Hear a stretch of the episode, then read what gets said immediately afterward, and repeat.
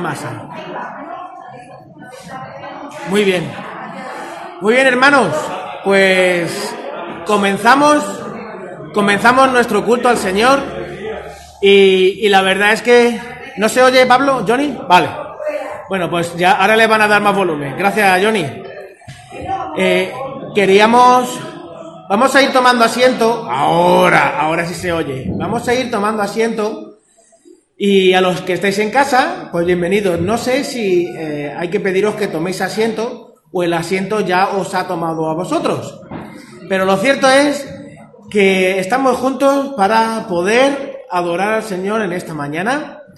Y la verdad es que eh, mientras estaba, mientras estaba eh, orando en casa y tal, me, acordaba de, de, de un, de un cántico que dice, tal y como estoy, Señor, vengo ante ti. Pues sí, tal y como estamos, venimos en esta mañana eh, a adorar al Señor juntos. Y la verdad es que es una alegría poder, poder veros. Eh, a, los de, a, los de, casa no os veo, pero a los que estáis aquí, eh, pues es una alegría poder veros. No, como ya me han dicho, no virtualmente, porque virtualmente puedo, uno puede hacer lo que sea, puede mostrar cualquier cosa, pero físicamente es todo mucho más eh, tangible, ¿verdad? Mucho más real, si, si, si cabe. Por eso eh, voy, a, voy a orar y, y vamos a ir recogiendo el espíritu y entendiendo para qué estamos aquí. Señor, te agradecemos eh, la oportunidad que nos das de estar juntos y realmente juntos, Señor. Eh, sabemos que tú, cuando entras en nuestras vidas, nos haces formar parte de, tu iglesia, pero el vernos, Señor, y el tocarnos, aunque sea, bueno, con el codo o, o con la mano en el pecho, Señor, pero el poder vernos es, es un regalo. Estamos hechos, Señor, tú nos hiciste para relacionarnos, para tener relaciones eh, significativas, importantes, profundas, Señor, los unos con los otros. Ayúdanos en esta mañana a abrir el corazón a ti y tal y como venimos, tal y como estamos, poder disfrutar de tu presencia, Señor. Porque al fin y al cabo, tu presencia es lo que hace la diferencia. El ser humano puede intentar hacer muchas cosas y las consigue. Grandes avances, grandes proezas, pero si tú, Señor, no estás, todo esto parece, parece algo que no, parece no real. Tu presencia, Señor, hace posible que podamos disfrutar en plenitud de quién eres tú y de cómo tú nos conoces. Ayúdanos, Señor, en esta mañana a disfrutar de tu presencia. En tu nombre, Señor. Amén. Amén. Por siempre cantaré de las misericordias del Señor con mi boca daré a conocer tu fidelidad a todas las generaciones. Así empieza el Salmo 89. Y hoy vamos a, disfrutar de, de algo que, pues, de la vida, vamos a disfrutar de la vida. David e Ingrid nos van a hacer partícipes de ese regalo que han recibido y lo vamos a, a disfrutar, pero esto lo, estoy haciendo spoiler, del final, en el, en el, final del culto de hoy, después de, del tiempo de, la predicación. Y es, y es eh, maravilloso cuando uno reflexiona en torno a, en torno a, a todo lo que es la vida, lo, lo, lo, maravilloso que es poder disfrutar de tener a, a tus hijos, ¿no? Eh, ¿Y qué pasa, Rubén, con aquellas personas que no, que no pueden tener hijos? ¿Se, ¿Se, mueren de pena, tristeza y amargura? Pues no. El Señor ha provisto hijos a aquellas personas que no lo pueden tener de forma física. Y algunas personas me han comentado que esos hijos que no se pueden tener de forma física le dan tantas, eh, tantas alegrías y disgustos como si fuesen tus propios, tus propios hijos, ¿no? Así que la realidad es que cuando uno entra en, en la familia de Dios, cuando uno eh, entiende que Jesús es tu salvador, como dice Lucas, es tu salvador porque necesitas que te salven, formas parte de una realidad que que es mucho más amplia, mucho más grande de lo que ni siquiera tú mismo puedes llegar a imaginar, calcular o crear en tu, en tu imaginación. Por eso la fe en Jesús no solo no es, eh, no es la respuesta a un anhelo humano, una cosa que nos hemos inventado, es la respuesta que necesitamos. Jesús vino por nosotros. Jesús vino por nosotros. Por eso, como dice el Salmo 89, y es lo que vamos a hacer en breves momentos con el, con, el grupo de alabanza, por siempre cantaré de las misericordias del Señor. Con mi boca daré a conocer tu fidelidad a todas las generaciones. Porque cuando cantamos al Señor, a veces no hace falta estar en el culto, ¿no? No hace falta, no, a veces no. No siempre hace falta estar en el culto para cantar al Señor. Hay una, hay una hermana nuestra que muchas veces lo, lo, comparte en el culto de oración. Que ella en su casa, en su trabajo, está cantando coritos, ¿verdad?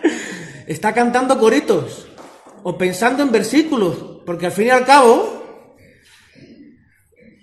el Espíritu Santo, la realidad de Jesús, llena tu vida de tal manera que es que no puedes evitar cantar de las misericordias del Señor. Así que vamos a, continuar con el tiempo de la alabanza al Señor y vamos a disfrutar de esto. ¿Que hay una canción que no te agrada mucho? Vale, pues que desafinamos los que estamos en el grupo de alabanza, no te preocupes. Céntrate en buscar la presencia del. Señor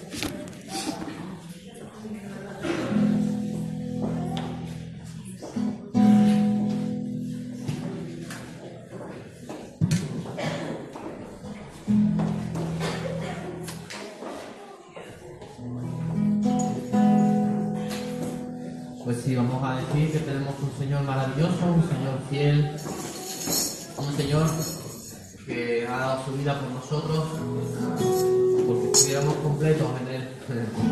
Gloria a Él.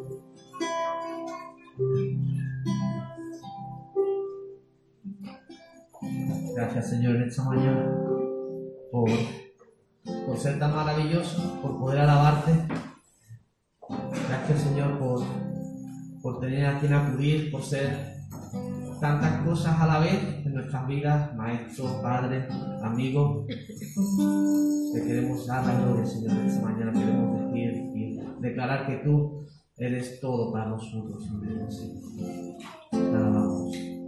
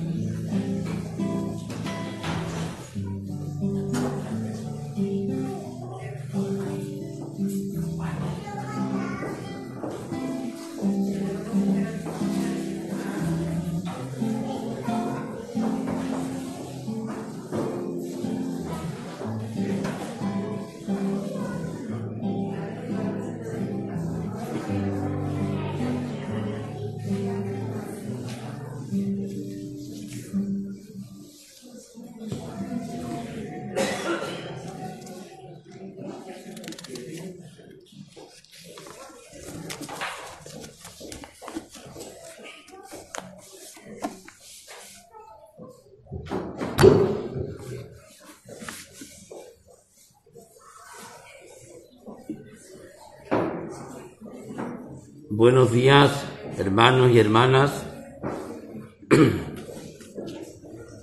Doy las gracias en primer lugar a los hermanos que han tenido a bien el que en esta mañana yo pueda tomar la, la palabra en este día tan importante para la familia nuestra, para nuestros hijos David y también Ingrid, en el que Dios ha permitido que ellos tengan un nuevo bebé y que este nuevo bebé va a servir de seguro de gran bendición para su hogar. Muchas veces cuando se tiene que hablar del tema de, de la presentación de los niños en la iglesia o se nos preguntan por qué los evangélicos no bautizan a los bebés. Hay varios argumentos que nosotros podemos aplicar bíblicamente sobre por qué los evangélicos o por qué la Biblia no autoriza el bautismo de los infantes. Y podemos encontrar tres objeciones fundamentales. Podemos encontrar en primer lugar de que el niño o la niña no viene al mundo con pecado. Es decir, el pecado no se hereda. Por tanto, el niño nace limpio y puro. Es posteriormente, es con el transcurso de los años, del tiempo, es cuando el niño va tomando conciencia de pecado y es cuando la naturaleza humana empieza a caer en el pecado. Pero el niño nace sin pecado, no hereda el pecado de los padres. La segunda objeción que podemos encontrar es que para ser bautizado, una persona debe ser consciente de su situación y debe ser consciente de que es un pecador, una pecadora y que por lo tanto necesita el perdón de Dios, necesita ser revestido y limpiado por la sangre de Jesucristo.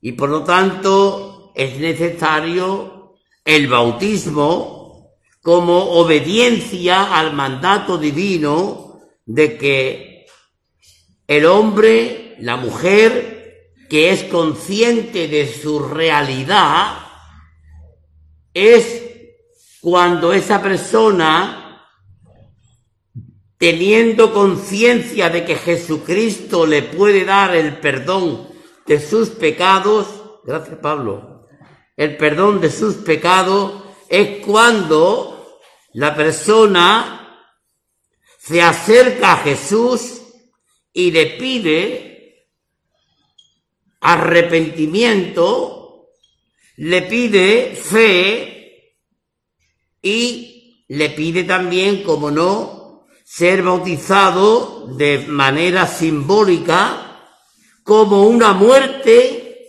al pecado y una resurrección a una vida nueva. Y la tercera objeción que podemos encontrar es que los niños son del Señor. El Señor le tuvo que decir a los discípulos, cuando los discípulos estaban eh, diciéndole al, a los niños que se dejaran, que se alejaran de Jesús, el Señor le tuvo que decir, dejar a los niños que vengan a mí, porque de los tales es el reino de los cielos. Si no os volvéis como niños, no entraréis en el reino de los cielos. Por tanto, la presentación de un niño en la iglesia por los padres es totalmente diferente del rito católico romano en el que se le aplica al niño el agua como símbolo del bautismo para perdonar el pecado eh, original que los niños traen según la eh, creencia católica y por lo tanto a los niños se le bautizan para eso. Sin embargo, muy lejos de la realidad está todo esto porque el niño, la niña no necesita ser bautizada ni bautizado porque no trae ningún tipo de pecado. Por lo tanto, los cristianos,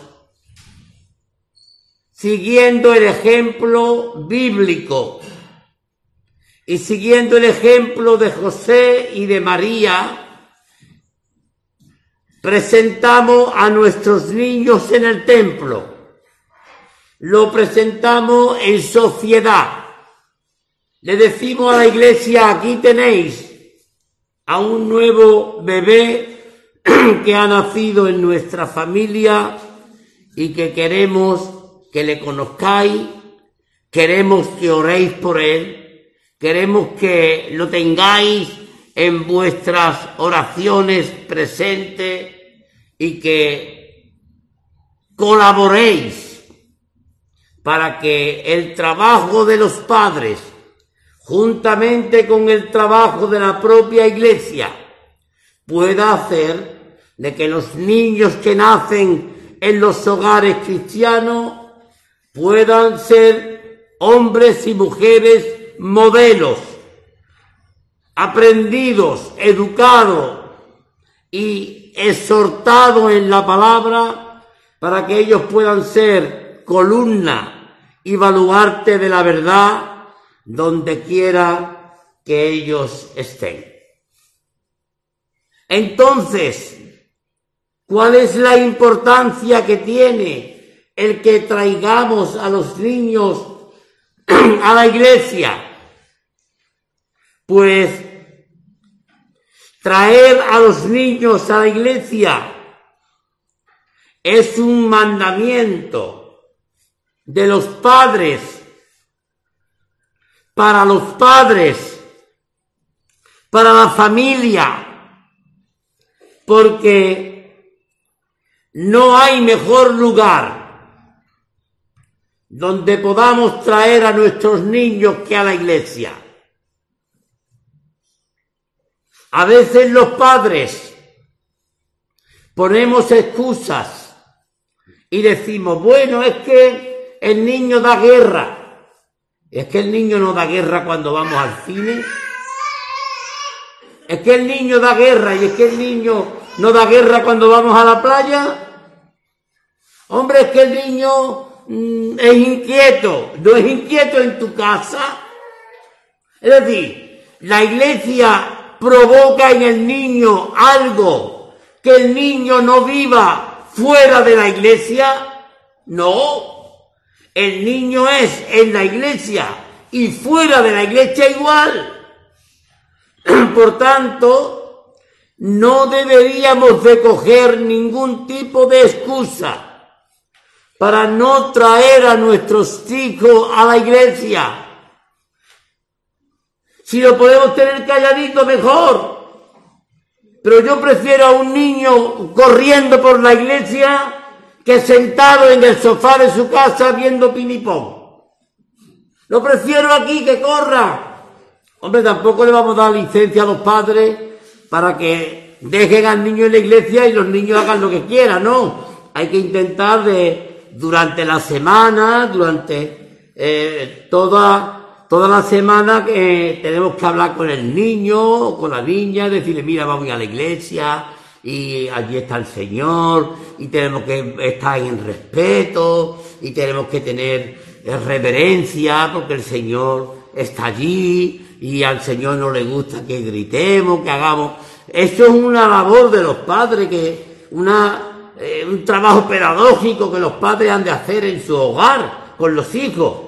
Pero cuando el niño viene a la iglesia, si el niño grita o si el niño se le cae un lápiz o, el niño en un momento dado dice, papá, tenemos que entenderlo, son niños y están ahí. Jesús le dice a los discípulos, no dejar que los niños no se, que se alejen, que los niños vengan, aunque alboroten, aunque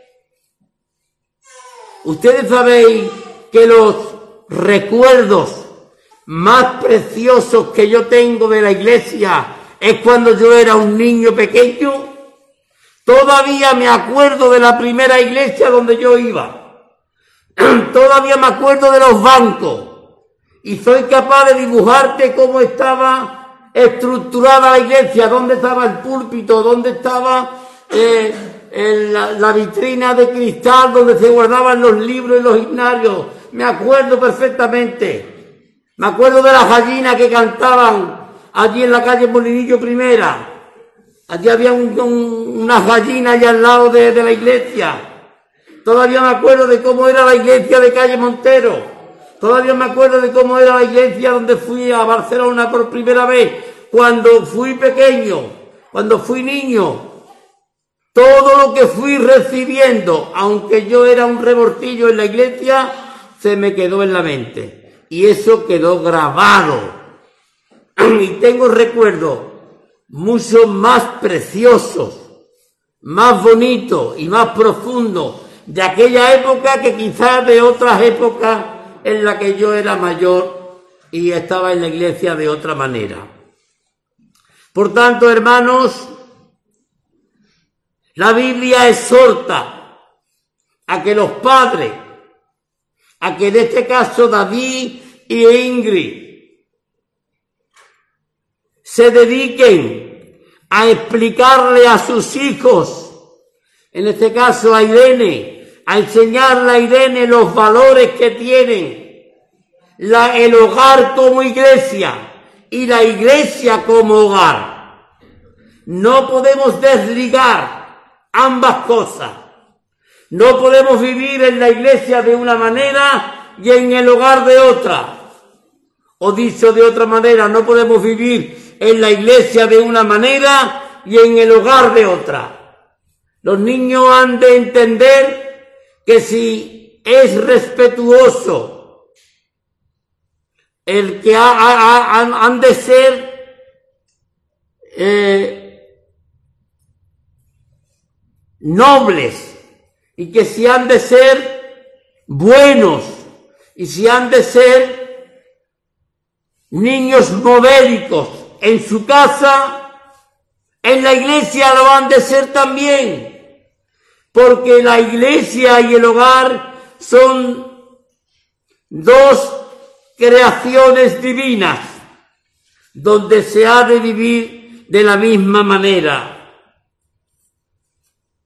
El pueblo judío, el pueblo hebreo, cuando salen de la tierra de Egipto, una de, una de las cosas principales que Dios hace es crear las familias de las tribus.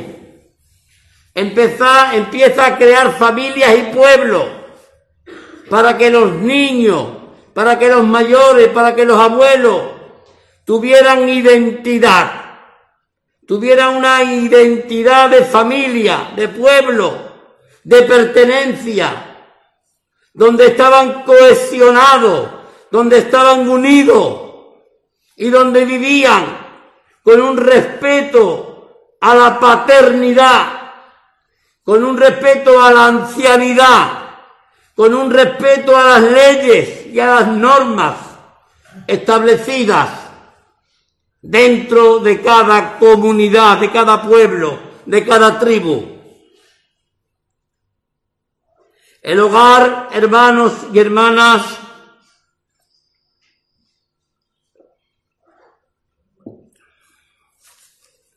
ha sido siempre y será el lugar donde Dios derrama sus grandes bendiciones.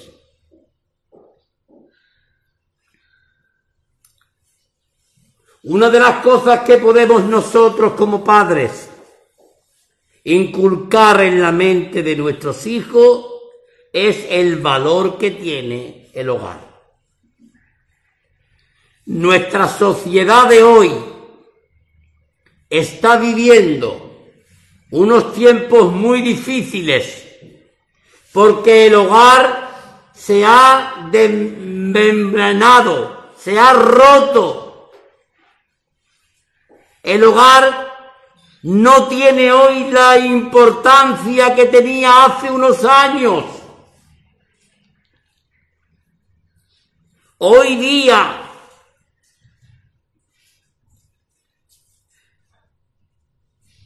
los hombres y las mujeres no le están dando al hogar el valor que el hogar debe tener y se está convirtiendo el hogar en muchos individualismos, donde cada uno tiene su propia parcela, donde cada uno tiene su propia vida, donde no se comparte, pero no se comparte nada, ni la comida, ni ni los parabienes, ni las alegrías, ni las penas, nada. Llegamos al hogar y seguimos, seguimos con el móvil, o seguimos con la tablet, o seguimos con...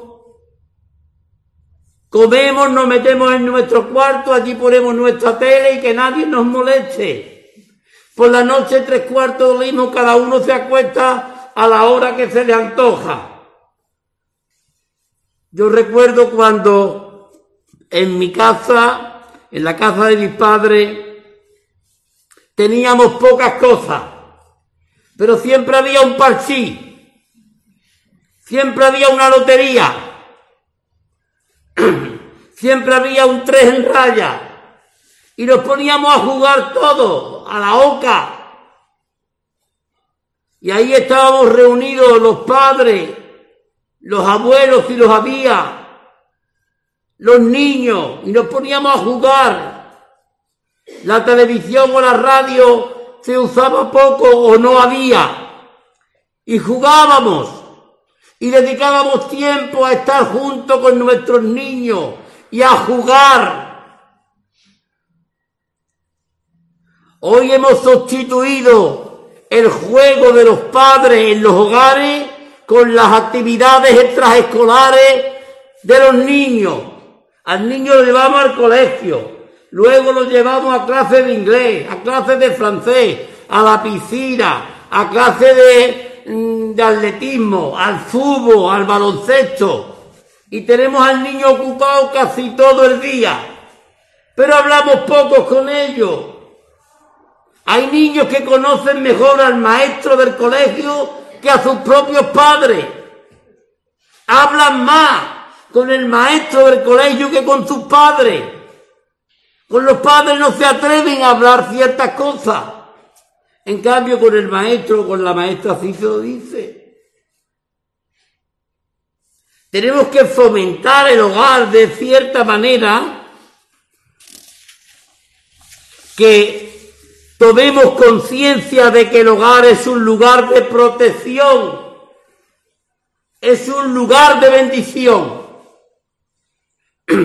Así lo estipula la, la Biblia. El hogar es el lugar donde el hombre y la mujer tienen que encontrar siempre el cariño, el amor y la bendición que no hay fuera. Nadie me quiere más a mí que mi familia. Si alguien de la calle te dice que te quiere más que tu familia,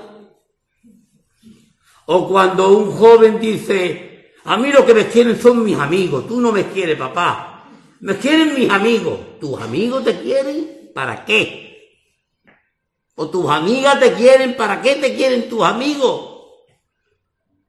Tus amigos no se pasaron noches enteras velando tu sueño cuando tú estabas con 40 de fiebre.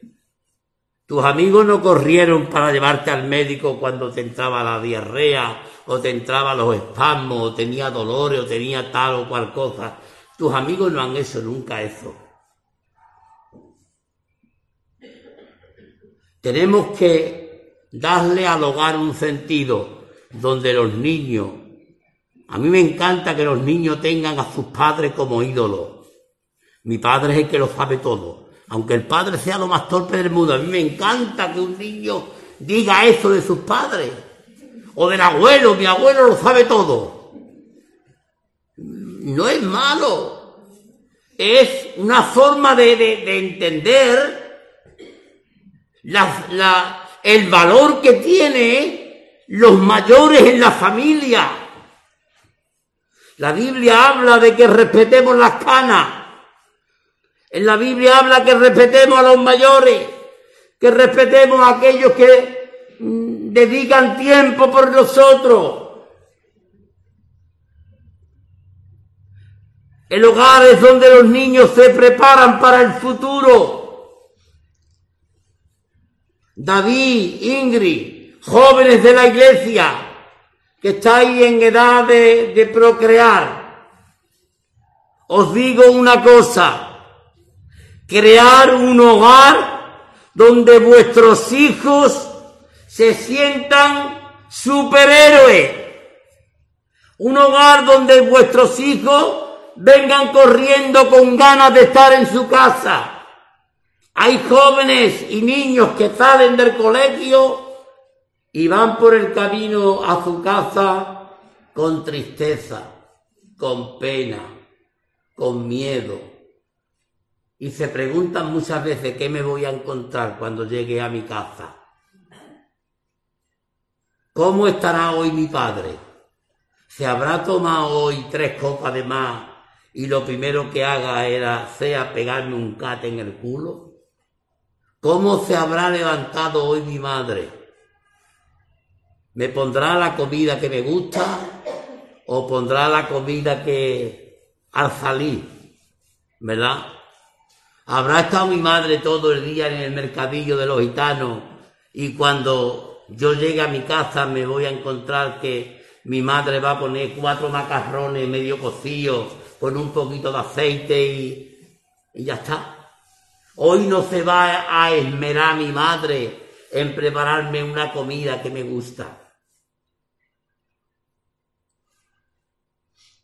Posiblemente lo que estoy diciendo no es lo más correcto para una reunión en la que Posteriormente se va a presentar al Señor por parte del pastor, imagino, a Irene, pero quiero daros una serie de ejemplos, una serie de ideas sobre la importancia que tiene el hogar para estos niños. Irene será en un porcentaje muy alto lo que sean sus padres, lo que sea su hermano y lo que seamos la familia que estamos cerca de él, como los abuelos, los tíos, etcétera. Pero ella será en un porcentaje muy grande lo que seamos nosotros. Ella trae una parte genética, es verdad, todos traemos una parte genética que nos viene dada por la propia naturaleza. Pero hay cosas que van cambiando con el tiempo, que van cambiando con el ejemplo, que van cambiando con lo que cada uno vamos aportando en la vida de estos niños. No le deje nunca a los niños la palabra en la boca, habla con ellos. Yo recuerdo cuando yo, yo he sido muy mm, rebortillo de malo, de jovencito era muy rebortillo. Y yo me acuerdo que yo a veces, cuando mi madre se ponía a charlar y, yo quería algo, yo ponía, mamá, mamá, mira, mamá, mamá, y mi madre decía, ¿te quieres callar la boca? Como no te callas la boca, entonces no te lo doy. Y ahí estaba tú un poquito medio deprimido diciendo, bueno, a ver, cuando la vecina se va. Mi madre, déjame hablar y me da cuenta, porque le estoy pidiendo que, que quiero irme a jugar a la pelota a dama, pero no me deja ir porque no me está dando permiso. Y tenemos que procurar que el hogar sea un lugar de protección, el más importante para nuestros hijos, porque el hogar fue una institución creada por Dios. El hogar no es un invento de los hombres. El hogar lo creó Dios. Igual que el, matrimonio fue creado por Dios. Y es importante que no importa si el hogar es de mármol o de paja. No es importante si el horno es vitrocerámica o de carbón. Lo importante no es de cómo está construido el hogar. Lo importante es la categoría que tiene ese hogar. Porque un hogar con categoría va a dar hijos de categoría.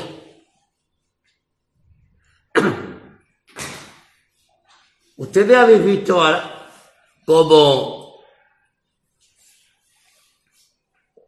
cómo los criadores de ganado o de pollos ingleses o de vacas, de toros, cómo se preocupan de buscar las mejores terneras y los mejores toros para sacar el mejor ganado o cómo coge el criador de pollo inglés, cómo coge a la mejor gallina y al mejor pollo para sacar los mejores huevos y sacar los mejores gallos ingleses para que puedan ser buenos para la pelea. Pues en la vida de la familia ocurre a veces tres cuartos de lo mismo. Tenemos que preocuparnos de que nuestros hijos reciban la mejor educación, que reciban los mejores ejemplos, que reciban las mejores cosas del hogar, que sean educados de una manera correcta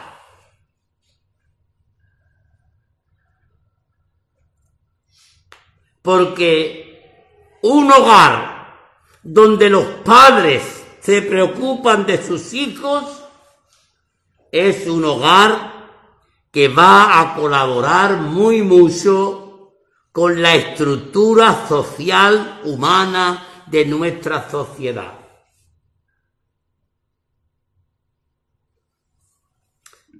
Es verdad que no siempre los hijos salen de la misma manera en que los padres los educan. A veces hay niños que son muy bien educados, pero tienen una gran influencia de la sociedad y del mundo y puede más, puede más. La hierba y los abrojos que hay en el mundo puede a veces más que lo que se puede encontrar en el hogar. Pero no es la norma general. La norma general es que si tú siembras en tus hijos buenas palabras, buenos ejemplos, si tú siembras en tus hijos el amor a Dios, el respeto a los demás, el trabajo, el, esfuerzo, la dedicación, todo esto si lo inculcamos en nuestros hijos, yo creo que estaríamos, estaremos haciendo una gran obra. Estaremos construyendo unos jóvenes, unos niños que luego serán adultos que llevarán eh, una gran eh,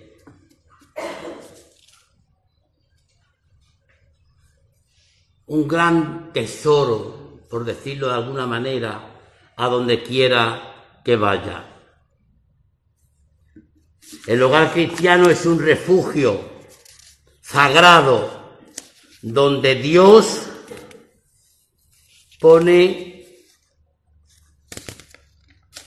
su amor y pone todas aquellas cosas buenas y necesarias para nuestra vida. Por tanto, educar a vuestros hijos, David, e Ingrid, educarlo, darle de comer, tenerlo bien vestido, pero sobre todo enseñarles el respeto y el amor a los mayores, el respeto y el amor a Dios, el respeto y el amor hacia vosotros, que ellos aprendan a tener en el hogar el lugar donde ellos puedan sentirse a gusto, sentirse eh, relajado, sentirse bien, porque no hay nada mejor en esta tierra que un hogar donde tú te sientas querido. No hay una cosa mejor que un hogar donde tú te sientas querido. Tenemos que procurar por todos los medios que nuestros hijos, que nuestros nietos, se sientan a gusto con nosotros, se sientan felices y que ellos puedan encontrar en nuestros hogares lo que no hay fuera en el mundo. Nuestro mundo está lleno de cosas que no benefician a nuestros hijos. La sociedad en la que vivimos está llena de pecado, está llena de maldad, de embustero, está llena de, de, granujas, está llena de gente que, que hacen el mal, gente que, que lo quieren conseguir todo a través de la fuerza, gente que quieren conseguir las cosas por medio del engaño.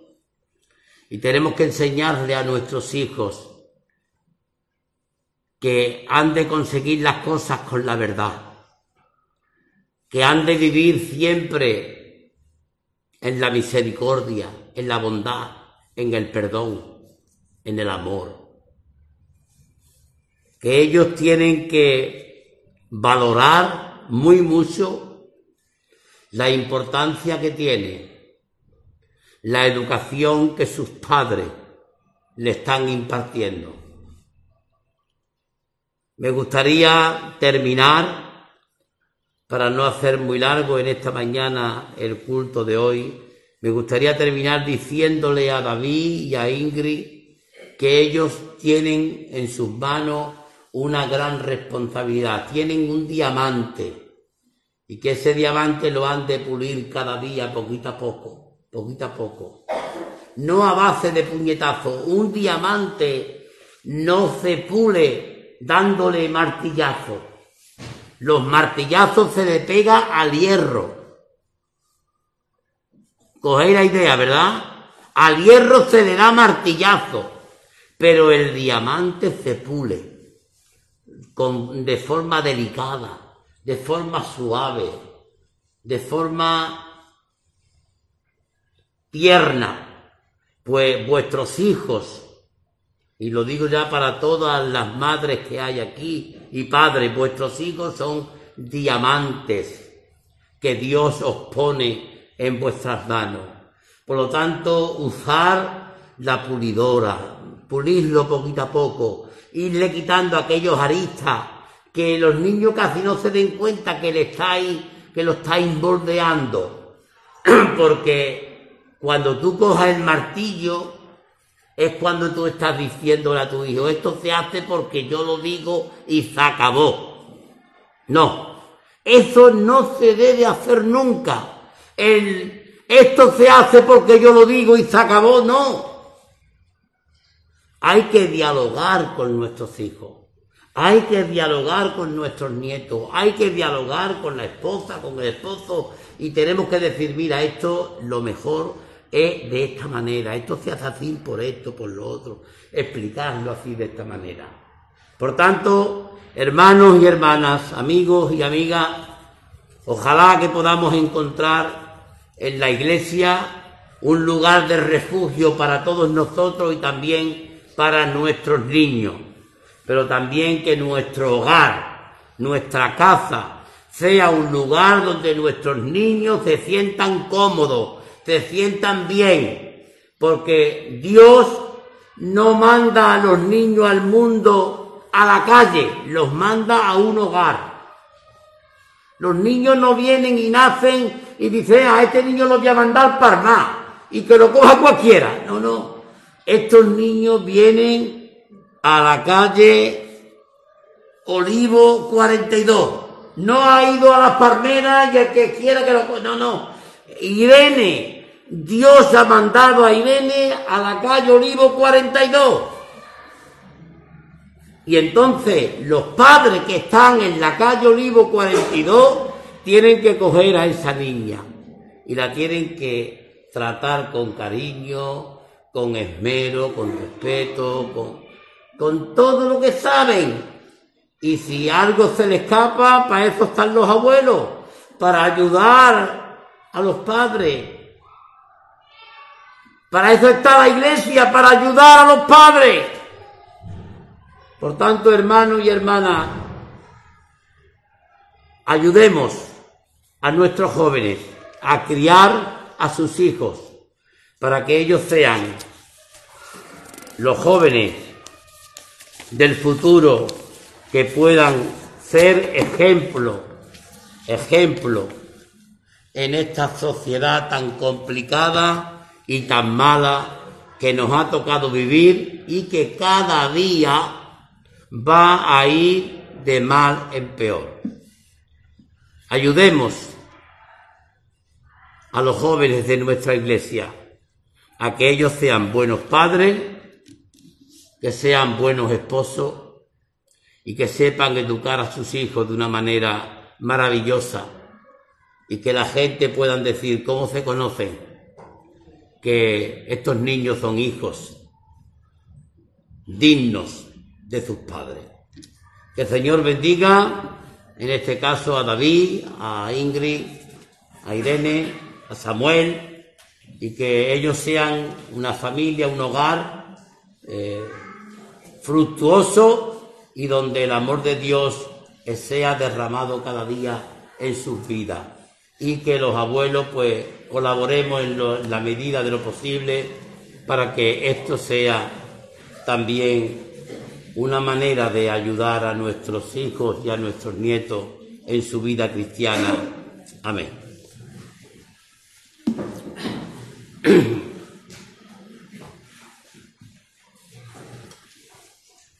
Gracias, abuelo.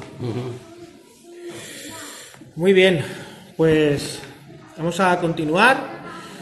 En un momentito le diré a, tanto a Pepe como a, bueno, a Pepe y a Chari y a, y a Juan y a, y a- y a Juana y a Encarni que suban, ¿vale? Que subamos para poder orar juntos por, por eh, Irene.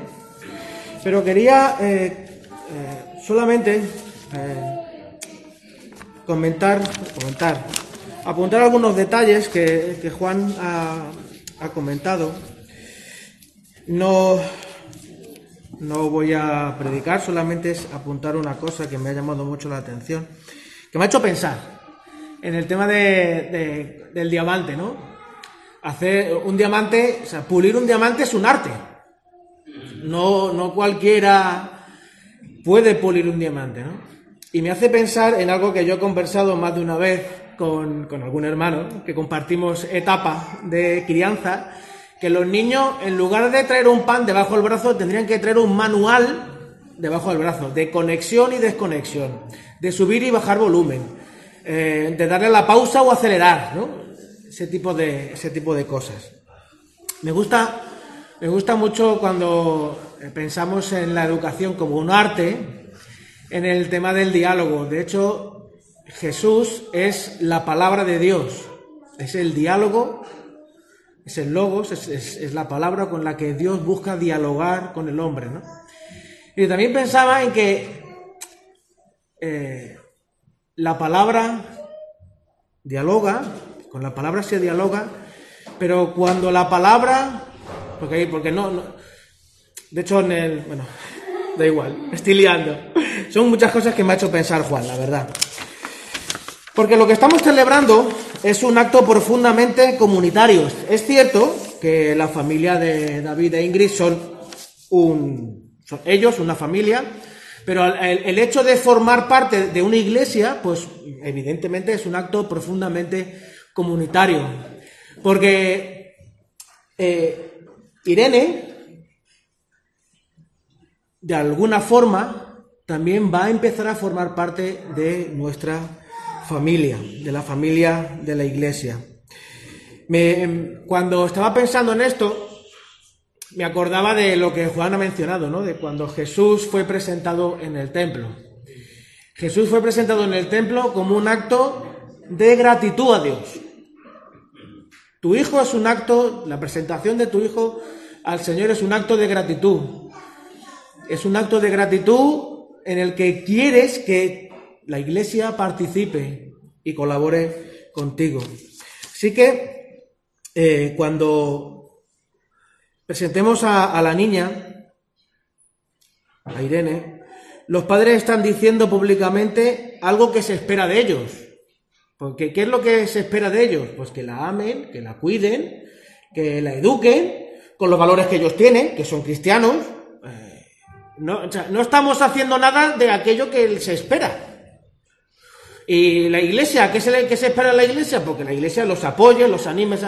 no estamos haciendo nada de algo que ya se espera que hagamos.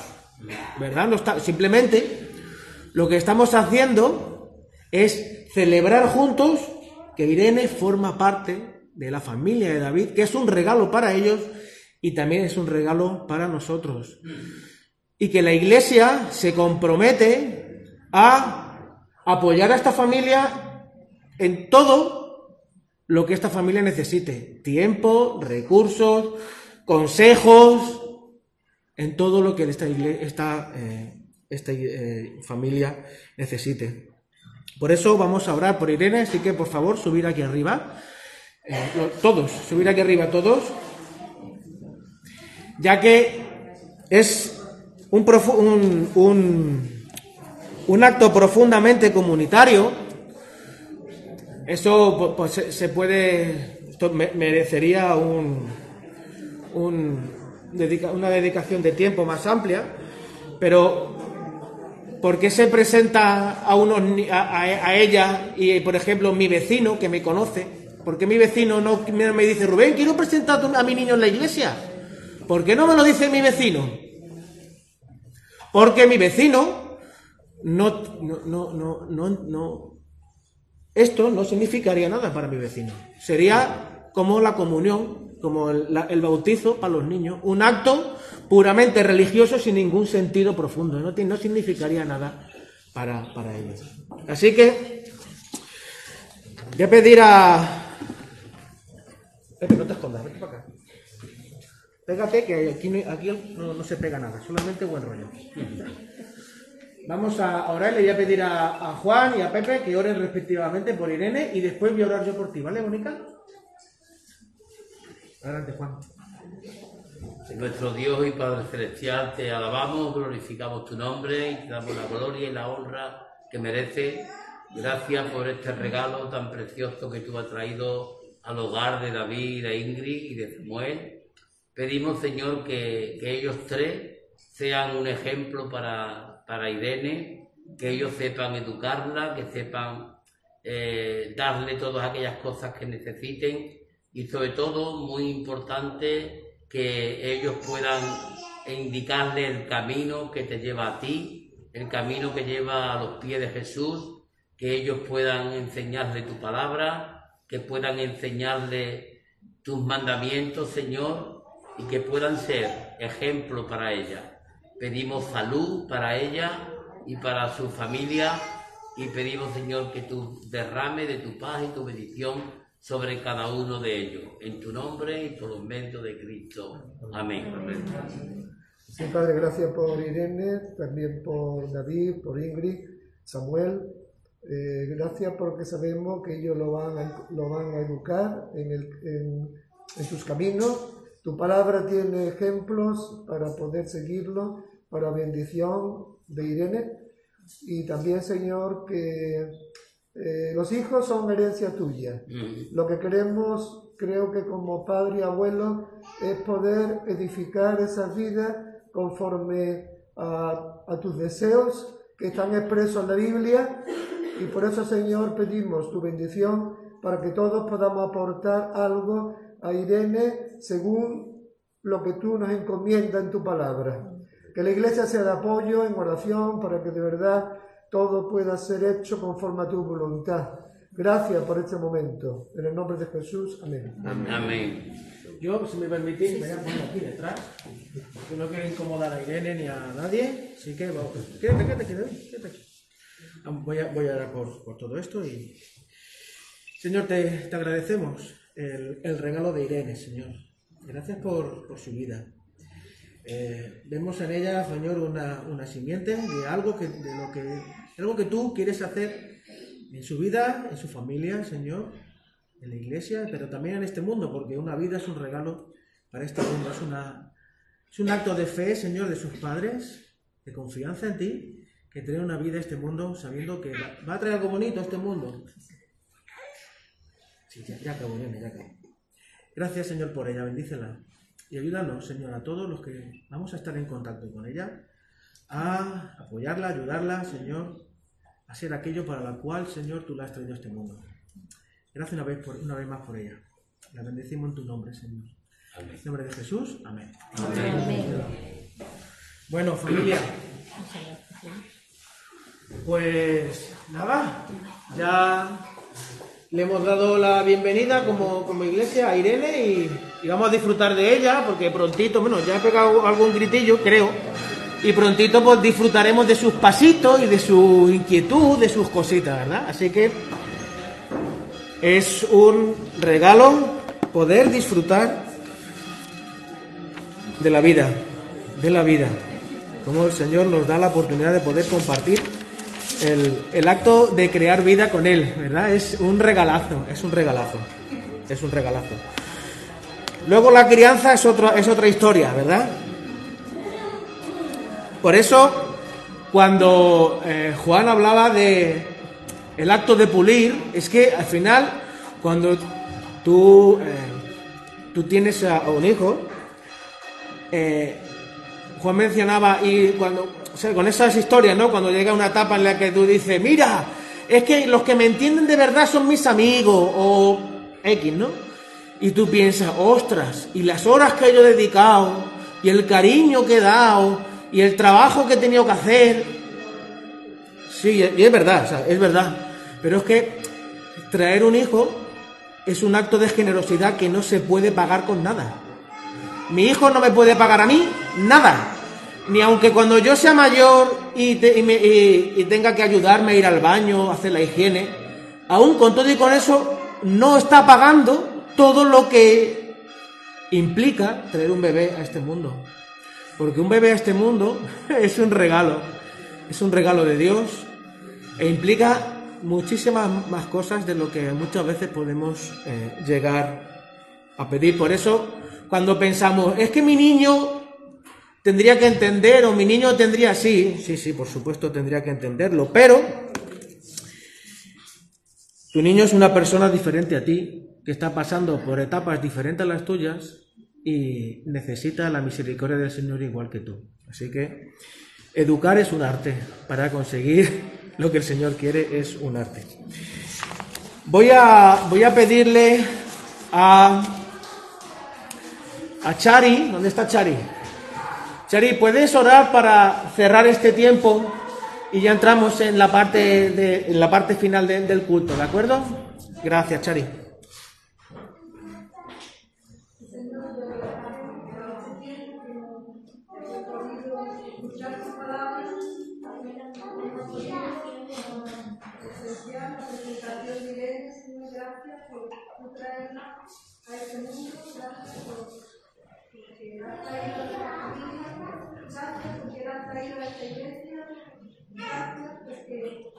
En medio de todo, tú estás cuidando de ella, de sus padres, de su entorno, Señor, gracias. En medio de esta pandemia, podemos agradecer que tú sigues cuidando de ella. Gracias por cada uno de tus beneficios. Bendícenos Ayúdanos a obedecerte en esta cosa que tú esperas que lo vamos a hacer. Y no de ti.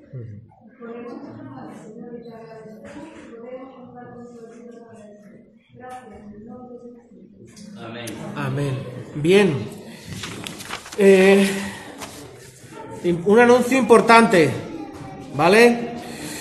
Eh, bueno, hay varios anuncios importantes, pero uno, para mí este es uno, la verdad es que es muy implica mucho.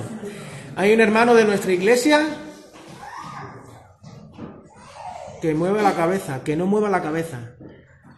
Vale, después, bueno, no lo sé. Hay un hermano de la iglesia que ha traído limones para compartirlo con la iglesia. Así que todo aquel que quiera eh, eh, llevarse, un, aunque sea un limón, para tener un buen recuerdo de este hermano, que sea, pues que se lo, que, vaya a la cocina y, allí podrá, bueno, coger limones, ¿de acuerdo? Eh, la asamblea se pospone. Yo creo que ya lo hemos comunicado por las redes, pero se pospone. El motivo todo el mundo lo sabe y todo el mundo es consciente. ¿De acuerdo? Así que en el momento en el que se pueda abrir la frontera, se puede abrir frontera. La frontera. Gracias, gracias. Eh, la... Sí, sí, pero, es que es que cuando hablo de frontera pienso en España, Francia y esas cosas, ¿no? Pero sí, sí, sí. Bueno, pues cuando podamos movernos por, la comunidad Andalucía con libertad, pues entonces ya ahí ya se, podremos eh, tener la asamblea. Así que yo, que yo creo que eso va a ser relativamente pronto, así que ya tendremos informados. Importante también la obra social de la Iglesia, ¿vale? Así que todo aquel que no solamente necesite ayuda, sino que también, o que conozca a alguien que pueda necesitar ayuda, sino que también hace falta que la obra social de la iglesia pues reciba o alimento o una pequeña ofrenda para comprar esos alimentos, etcétera. Eso hablarlo con Miriam o con algún otro diácono, ¿de acuerdo? Eh, de anuncios creo que no hay nada más, diría yo. Y vamos a, a cantarle cumpleaños feliz a mi mujer. Hombre, sí.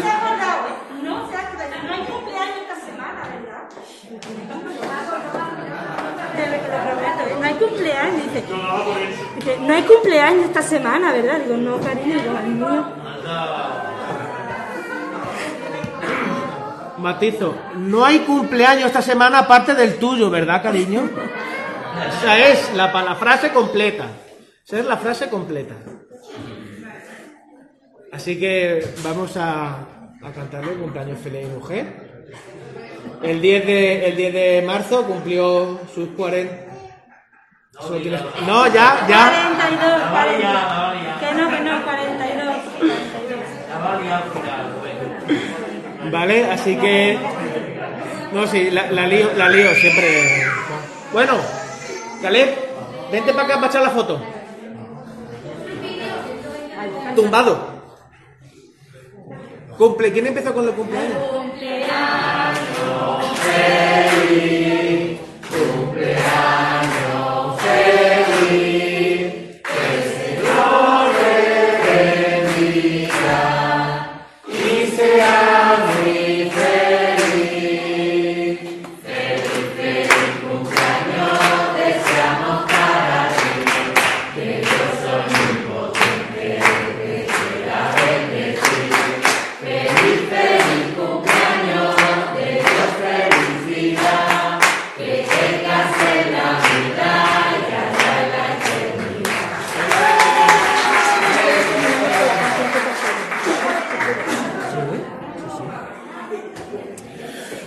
Muy bien, sí, Pablo. Sí.